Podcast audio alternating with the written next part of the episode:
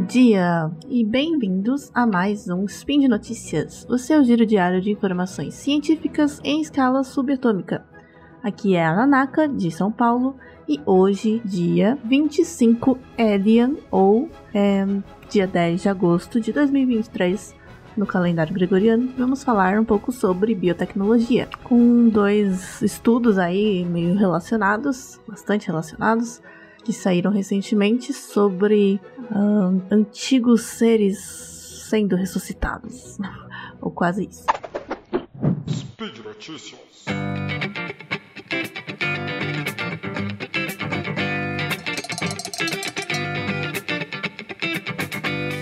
Começando então com, talvez vocês já tenham visto por aí, porque é um estudo que é, levanta polêmicas e é muito. É, parece ficção científica. Mas, enfim, um estudo recente deste ano, é, cientistas russos reviveram nematóides pré-históricos de 46 mil anos de idade, né, que estavam vivos há 46 mil anos, no permafrost siberiano. E os vermes voltaram à vida. É, nematóides são uma espécie de verme. Vou explicar melhor. Enfim, é isso. Sim, eles reviveram vermes de 46 mil anos de idade. É, no estudo publicado na revista PLOS Genetics, esses cientistas é, da Rússia, na primeira autora é Anastasia Satilovich, achei bonito o nome, também da Suíça e outras colaborações, é, então, nesse estudo, eles descreveram como que eles fizeram esse, essa ressuscitação e essa análise e o que, que eles descobriram com isso. Bom, nematóides são uma espécie de verme, né? São uma minhoquinha redonda, não é minhoca, minhoca é outro tipo de animal. Mas, olhando assim, né, é, é aquele, parece uma lombriguinha muito pequena. Os nematóides, eles são micro, micro-organismos, né? Então, eles são muito pequenos, é muito difícil de ver a olho nu, né? A maioria não é visível a olho nu e eles são comumente também parasitas, né? Não, tanto, não tantos de vida livre, mas sim são encontrados em quase qualquer tipo de ambiente no mundo.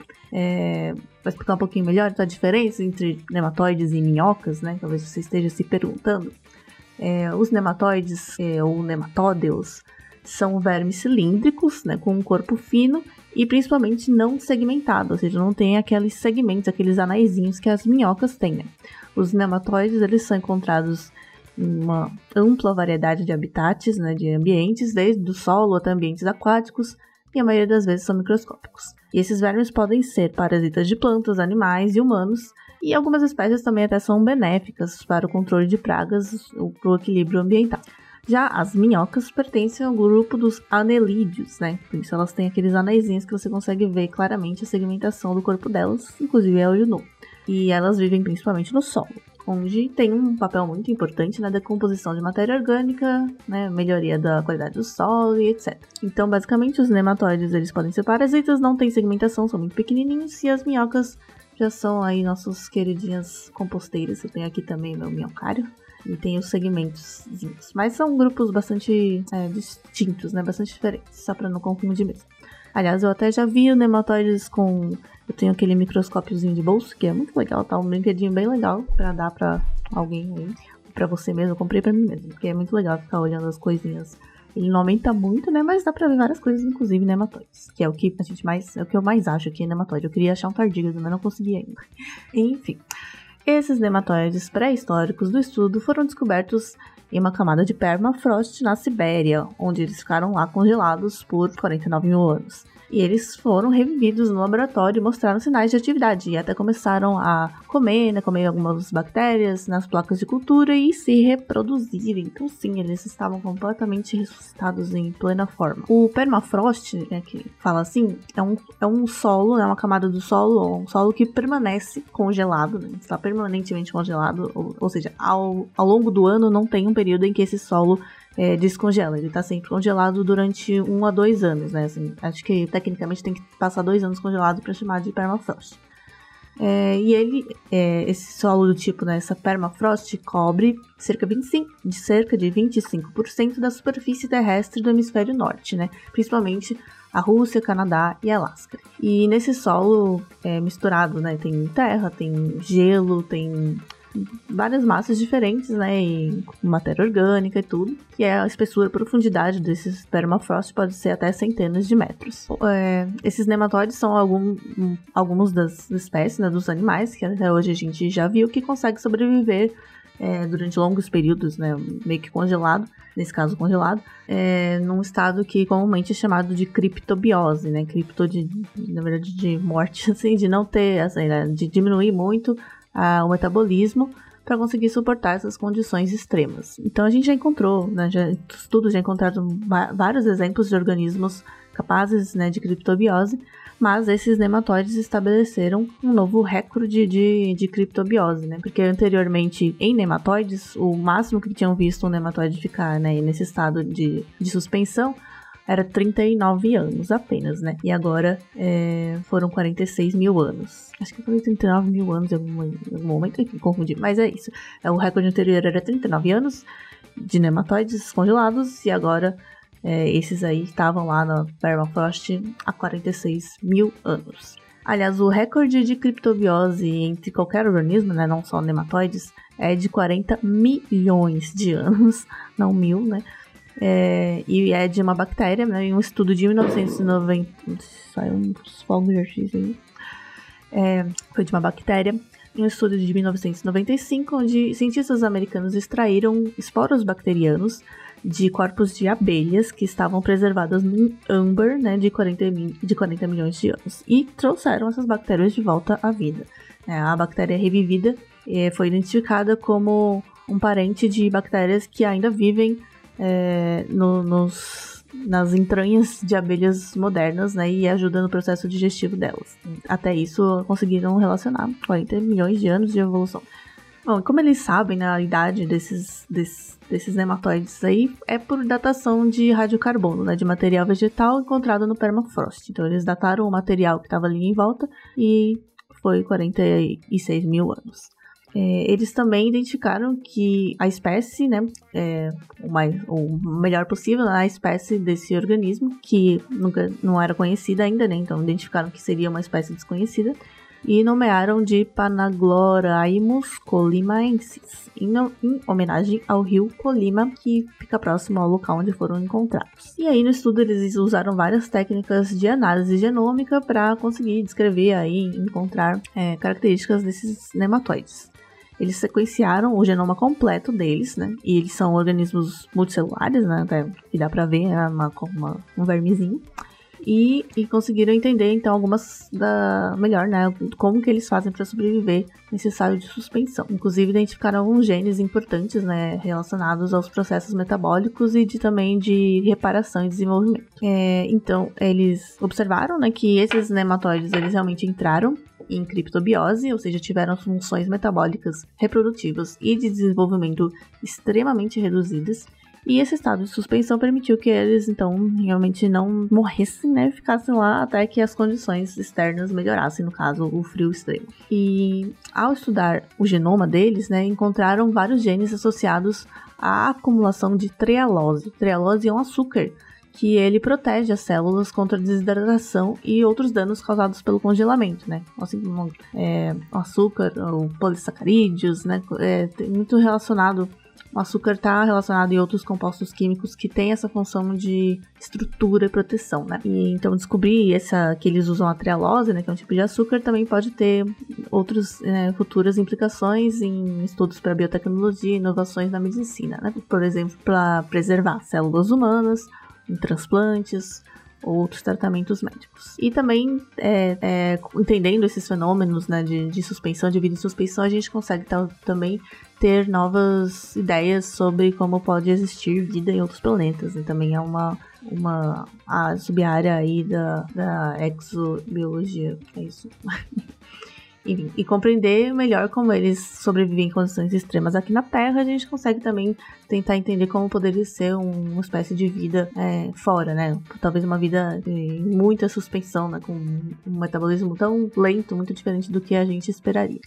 Mas enfim, voltando à descoberta dos nematóides, eles também exploraram ah, como foi a evolução desses organismos, né? Porque eles têm agora na mão um exemplo de um organismo muito antigo, né? Um exemplo vivo, inclusive, se reproduzindo e tal, e conseguem fazer experimentos e comparar ele com os nematóides hoje em dia, né? E como foi essa evolução. Então, com isso, como eu falei, eles viram que realmente não é, não é idêntico, não é suficientemente idêntico para ser uma espécie que ainda existe nos dias de hoje, então é uma espécie nova. E aí renomearam, nomearam ela. É, e essa espécie nova, ela é especialmente interessante porque ela consegue fazer reprodução assexuada, ou seja, não precisa cruzar um macho e uma fêmea, né? Eles, têm, eles são, têm sexo, né? São machos e fêmeas, mas as fêmeas conseguem se reproduzir sem precisar encontrar um macho, né? E isso é uma exceção dentro dos nematóides, né? Que geralmente se reproduzem sexualmente e pode ter sido um fator chave para ele conseguir sobreviver durante tantos anos, né? Ou em condições extremas, que aí a procura por um parceiro, né? A procura por, por outros animais e competição ali é, é dificultada, então se você consegue se reproduzir assexuadamente, no caso é, por paternogênese, né, que é quando a fêmea ela gera os gametas, os, os zigotos, né, e aí é, os gametas e gera praticamente um clone, né, do, do próprio animal, não tem a, o cruzamento genético, mas reproduz. E aí continua existindo aí. Além disso, eles descobriram também que esses nematóides são triploides, ou seja, cada célula somática, nas né, células normais do, do, corpo deles, tem três cópias de cada cromossomo. Eles têm três conjuntos de cromossomos, né? O normal para animais, o mais comum é ter dois, né? Tem como reprodução, sexu é, reprodução sexuada, normalmente né, você herda um conjunto do pai, um conjunto da mãe, e aí tem dois, e a maioria dos animais tem dois conjuntos de cromossomos, alelos, né, de cromossomos paralelos, e esse nematóide é triploidal, ele tem três, e três é um número muito estranho para isso. Porque como é que ele se reproduz? Porque na hora de gerar o gameta, né, vai metade para cada lado, não dá para dividir três, né? Como é que funciona? Na verdade, justamente por essa reprodução assexuada por paternogênese, né, a fêmea cria uma, um clone, né, uma cópia, então já copia a célula inteira com os três cromossomos, não precisa criar um gameta. É, então também é um pode ser uma adaptação que deu certo para esse caso específico né, de paternogênese desses nematóides em ambientes extremos. É, existe alguns outros animais com um número maior que dois de, de, de conjuntos de cromossomos, né? Uma poliploidia de 4N, mais de 3, eu, pelo que eu vi, acho que não tem não. É, já em plantas é bem mais comum a poliploidia, né, do que em animais. Elas costumam ter 3, 4, 5 e até 10 conjuntos de cromossomos em algumas plantas, porque elas têm um mecanismo de reprodução é, diferente, né, e uma tolerância muito maior a essas é, variedades cromossômicas, né, ou a, ou a, a mudanças cromossômicas, né, mesmo em animais é muito comum se tiver qualquer tipo, qualquer mudança um pouco mais drástica, já não é viável, né? Mas em plantas elas têm outro, outro rolê. E, inclusive, o nematóide mais famoso, né, que é modelo de muitos estudos genéricos, não só de nematóides, mas de qualquer animal, é o chamado, a espécie C. elegans, né, que é um nematóide. Então, ele, foi, ele também foi usado como modelo para comparação com esses nematóides congelados aí. E já se sabia que os elegans, eles têm, eles conseguem, eles têm as, os genes, né, as vias moleculares para entrar em um estado de suspensão chamado estado de Dauer e descobriram que essas mesmas vias metabólicas também estão presentes no genoma dos vermes é, congelados aí, os colimaenses, né? Agora tem nome. E, mas apenas ter os mesmos é, genes não significa que eles são usados da mesma forma, né? Que a via acontece do mesmo jeito, então precisam ainda fazer mais estudos para ver como, como essas vias são utilizadas no colimaenses.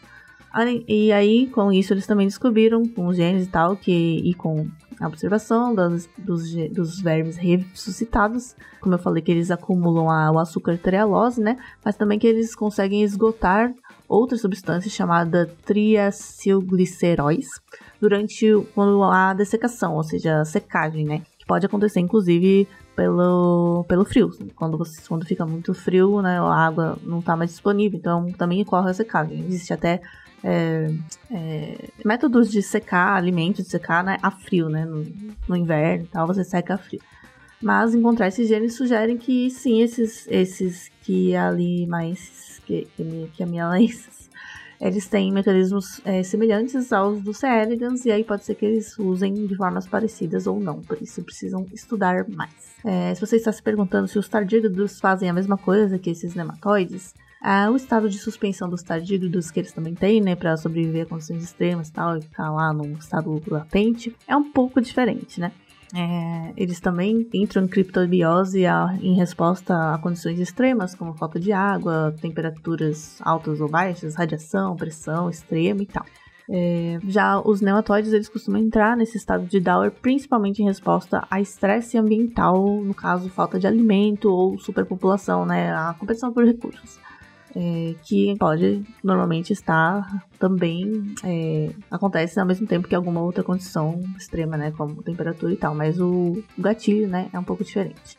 E a criptobiose dos tardígrados é, pode ter curta ou longa duração, né, dependendo do ambiente da espécie. Já o estado de Dower dos nematóides ele costuma mesmo ser uma dormência mais prolongada, né, durante do, no mínimo semanas ou meses. E uma, uma diferença bastante importante né, entre o estado do, de criptobiose dos tardígrados e dos nematóides é que os tardígrados eles, eles se desidratam e formam uma espécie de casulo, né, um, uma roupinha ali, uma, uma, é um casulo mesmo, que protege os corpos deles né, da falta de água de, do ambiente de fora e de, das outras condições hostis.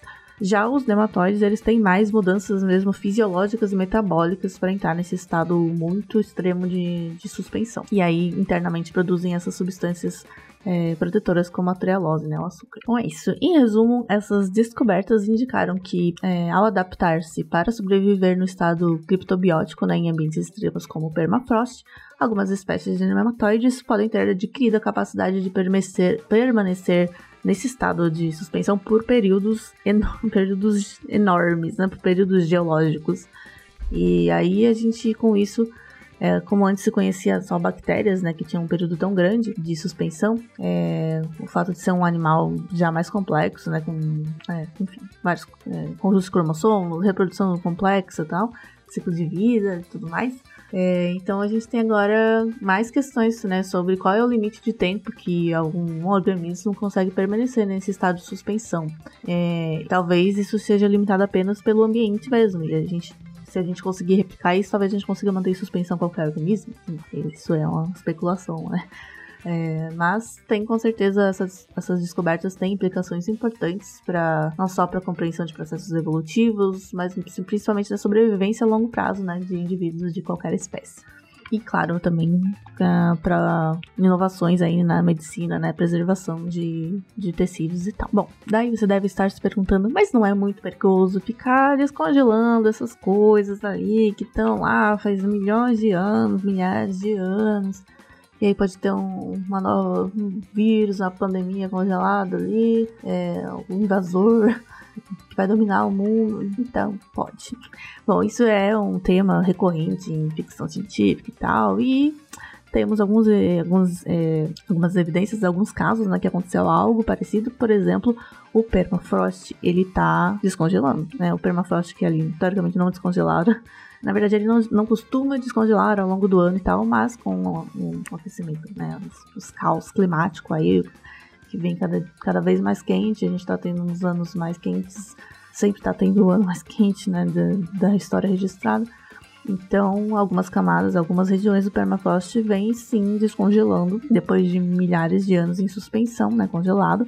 E, por exemplo, acho que em 1996, não, 2000, não, foi mais recente, acho que 2016, enfim, teve caso de, de um surto, uma contaminação de antrax na Rússia, na Sibéria, inclusive com uma criança que morreu, porque esse antrax estava em um, em, um, é, em um cervo, né, um alce que estava congelado ali, um cervo que estava congelado e estava contaminado, e aí foi descongelando, e aí isso acabou contaminando outros animais, e acabou tendo um surto, foi controlado e tal, mas é uma coisa que pode sim acontecer e é bastante perigosa.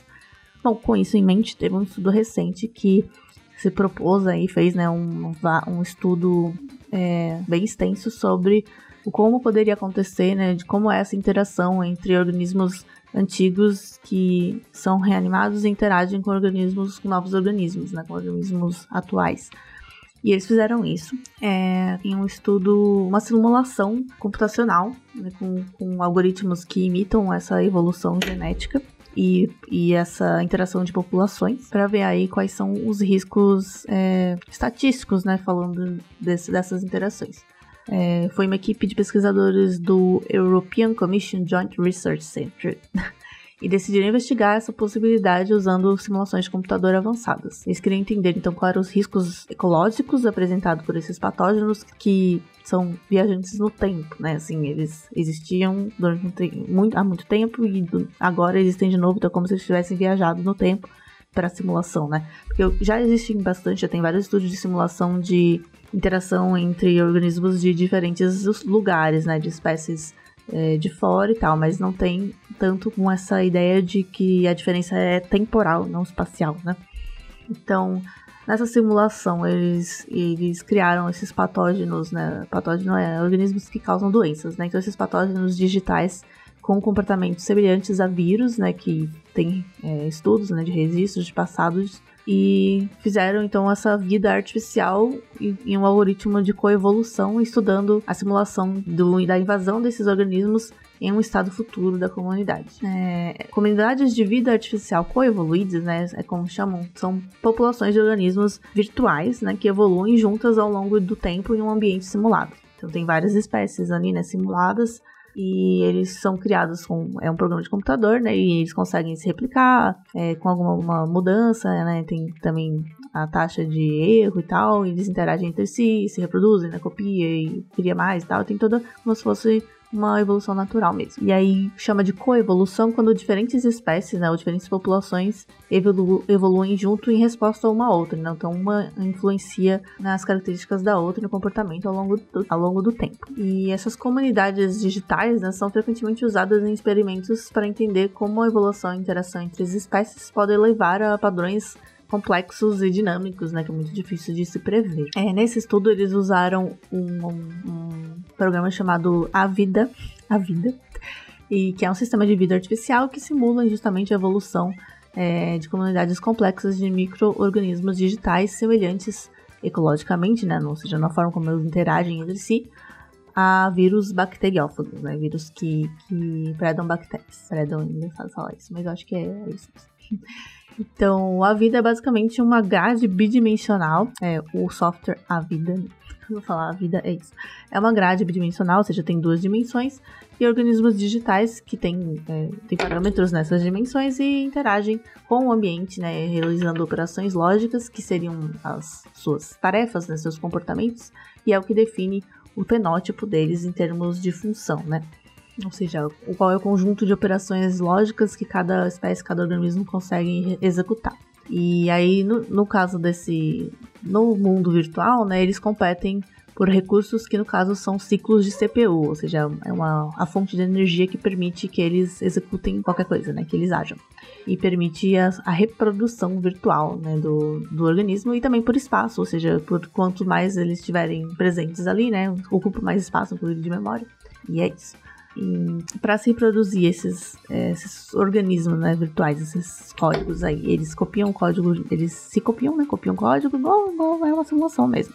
Que são instruções, simples de computador, né? Então eles copiam o código para uma outra localização da memória e aí gera com isso um organismo filhote quase idêntico, porque tem também ali a taxa de erro que pode acontecer e a maioria desses erros é prejudicial, ou seja, gera um organismo, no caso um código, que não consegue mais se reproduzir e aí acaba é, ficando para trás, né? Porque os outros vão acabando é, dominando o espaço. É mais ou menos isso. Mas daí, como eles fizeram isso para simular essa viagem no tempo aí dos organismos, dos organismos, né?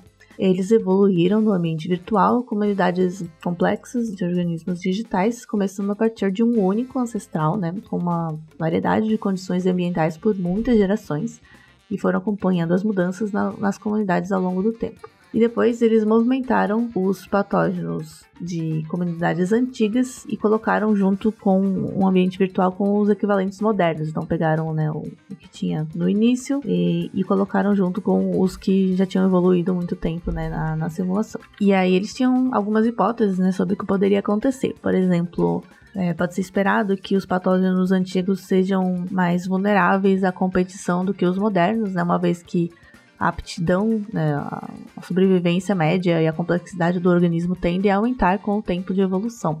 E outra hipótese é que os hospedeiros modernos também podem ter escapado dos patógenos antigos, né, os ancestrais, durante a, evolução, e aí eles podem ter retido essa resistência genética, né? Essa informação, esse código de, de resistir a esses patógenos. E pode ser que eles ainda seriam, então, resistentes aos, hospedeiros re, reanimados, né? Reintroduzidos. Mas também pode acontecer o cenário oposto, né? Onde os hospedeiros modernos perderam essa resistência, já que ela não foi útil né, durante muito tempo e acabou evoluindo em outra direção.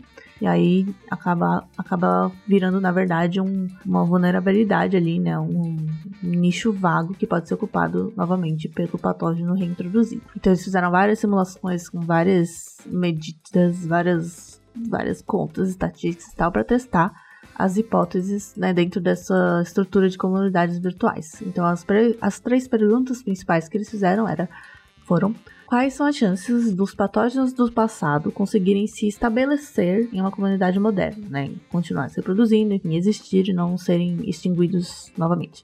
Outro, qual seria o impacto dos invasores na diversidade das comunidades atuais, né, as invadidas. E por último, quais são as características que afetam o sucesso de uma invasão desse, de um patógeno viajante no tempo, né? Então eles compararam é, um cenário de invasão desses patógenos numa comunidade de bactérias, né, de hospedeiras virtuais, com uma, o grupo controle, que seria uma simulação onde não houve essa invasão. E eles descobriram, então, né, os resultados é, foram que os patógenos invasores muitas vezes conseguiam sobreviver, e continuar, continuar evoluindo, né, vivendo normalmente. Em alguns casos, né, em 3% dos casos, eles se tornavam excepcionalmente dominantes na comunidade invadida, conseguiam realmente se tornar dominante, né, conquistar um novo ambiente, né, um novo nicho ali. É, mas enquanto a maioria desses invadores teve pouco impacto na comunidade, né, de modo geral, 1% deles resultou, teve alguns resultados não previstos, né? Alguns desses invadores, invasores especiais causaram é, o desaparecimento de até um terço das espécies da comunidade, enquanto outros acabaram aumentando a diversidade da comunidade em até 12%, né, por conta da, da pressão, a pressão evolutiva. É, então, no fim, esse estudo ele reforça né, o consenso geral de que invasões biológicas são difíceis, quase impossíveis de prever, né, o comportamento de como vai acontecer, porque é, eles tiveram, fizeram muitas simulações, vários, várias medições, vários pormenores ali, é muito difícil ter uma, é, um resultado certeiro, assim, de que, tipo, ah, quando isso acontece, aquilo acontece. É difícil de prever mesmo porque é um, são muitos fatores, né, uma complexidade de fatores ecológicos e evolutivos envolvidos. É, mas especialmente as análises deles revelaram que várias variáveis relacionadas às características dos invasores ou das comunidades invadidas têm efeitos muito complexos e contrastantes né, nos resultados potenciais de uma invasão. Então, qualquer coisinha que você mexa tem um resultado é, muito imprevisível. E isso impede que a gente consiga formular um modelo, né, um modelo capaz de prever mesmo o resultado de uma, uma invasão desse tipo. Mas mesmo assim, eles conseguiram tirar algumas informações é, úteis né, desses, desses resultados. É, eles, eles, fizeram observações de que comunidades diversas e densas são menos suscetíveis a invasões do que comunidades é, geneticamente empobrecidas, né, que era algo já esperado. E eles comentam então que isso enfatiza a importância de preservar né, a diversidade do planeta, inclusive de todos os tipos de organismos, né, micro-organismos, inclusive de, de patógenos que existem hoje em dia, né, porque a diversidade deles também ajuda a manter essa diversidade total. E eles também confirmaram, então, que existe um risco, sim. Patógenos antigos representam uma potencial ameaça à saúde, inclusive saúde humana, e tanto em agentes diretos de doença, né, com, com, quanto como fontes de riscos zoonóticos, né, ou outros tipos de risco. É, e na verdade, assim, nas simulações e tal, né, o que eles chegaram é que os riscos de ter um novo patógeno que realmente é, domine o ambiente, né, foi apenas de 1% pode, aparecer, pode parecer um risco pequeno, né? Mas dada a quantidade enorme de micróbios antigos que estão sendo liberados com certa frequência, né, na, na comuni nas comunidades modernas, é, com esse derretimento né, do permafrost e tal, esses eventos de surto né, de patógenos antigos acabam tendo, mesmo que seja 1%, acaba sendo um risco significativo, né? Então tem esses números, né? Tem, tem várias outras, é, outras medições, outros resultados aí, se quiserem. O link né, do artigo tá aí no post, então se quiserem dar uma olhada, mas esses números é muito bom pra gente ter um número, né? Pra ter algo na cabeça, por mais que seja uma simulação, esteja todos, esteja todos os poréns e tal. é bom ter uma ideia né, de, de o risco, que não é um em um trilhão, sei lá, é 1%, né? É, pode, então, sim, essa, esse derretimento, essa liberação de organismos antigos pode ser impulsionadores de mudanças ecológicas e biológicas, inclusive mudanças ameaçadoras. Bom, é isso foi um pouco comprido, eu acho que talvez se o editor me ajudar e deixar isso aqui um pouquinho mais conciso, mas se não, também tudo bem. Espero que vocês tenham gostado e que não fiquem se sentindo é, muito tristes com essas notícias, né? Porque assim não tá parecendo muito promissor. Mas é isso, tomem cuidado e precisamos ter um controle muito bom de todas essas coisas que estão sendo estudadas. Mas é bom estudar porque né, o que está acontecendo é está derretendo e as coisas estão surgindo, ressurgindo. Então, quanto mais estudos tiver, melhor para a gente poder aprender ou pensar em como lidar com essas novas ameaças. É isso. Até a próxima. Os links das notícias estão aí no post e esse podcast só é possível de acontecer por causa, por conta e graças aos nossos é, patronos ou pessoal que apoia lá o SciCast, né? O patronato do SciCast no Padrim ou no PicPay. Então, se você quiser e puder, ajude a gente lá também. E é isso. Tchau.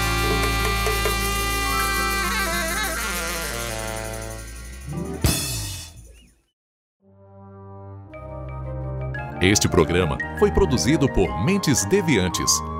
deviante.com.br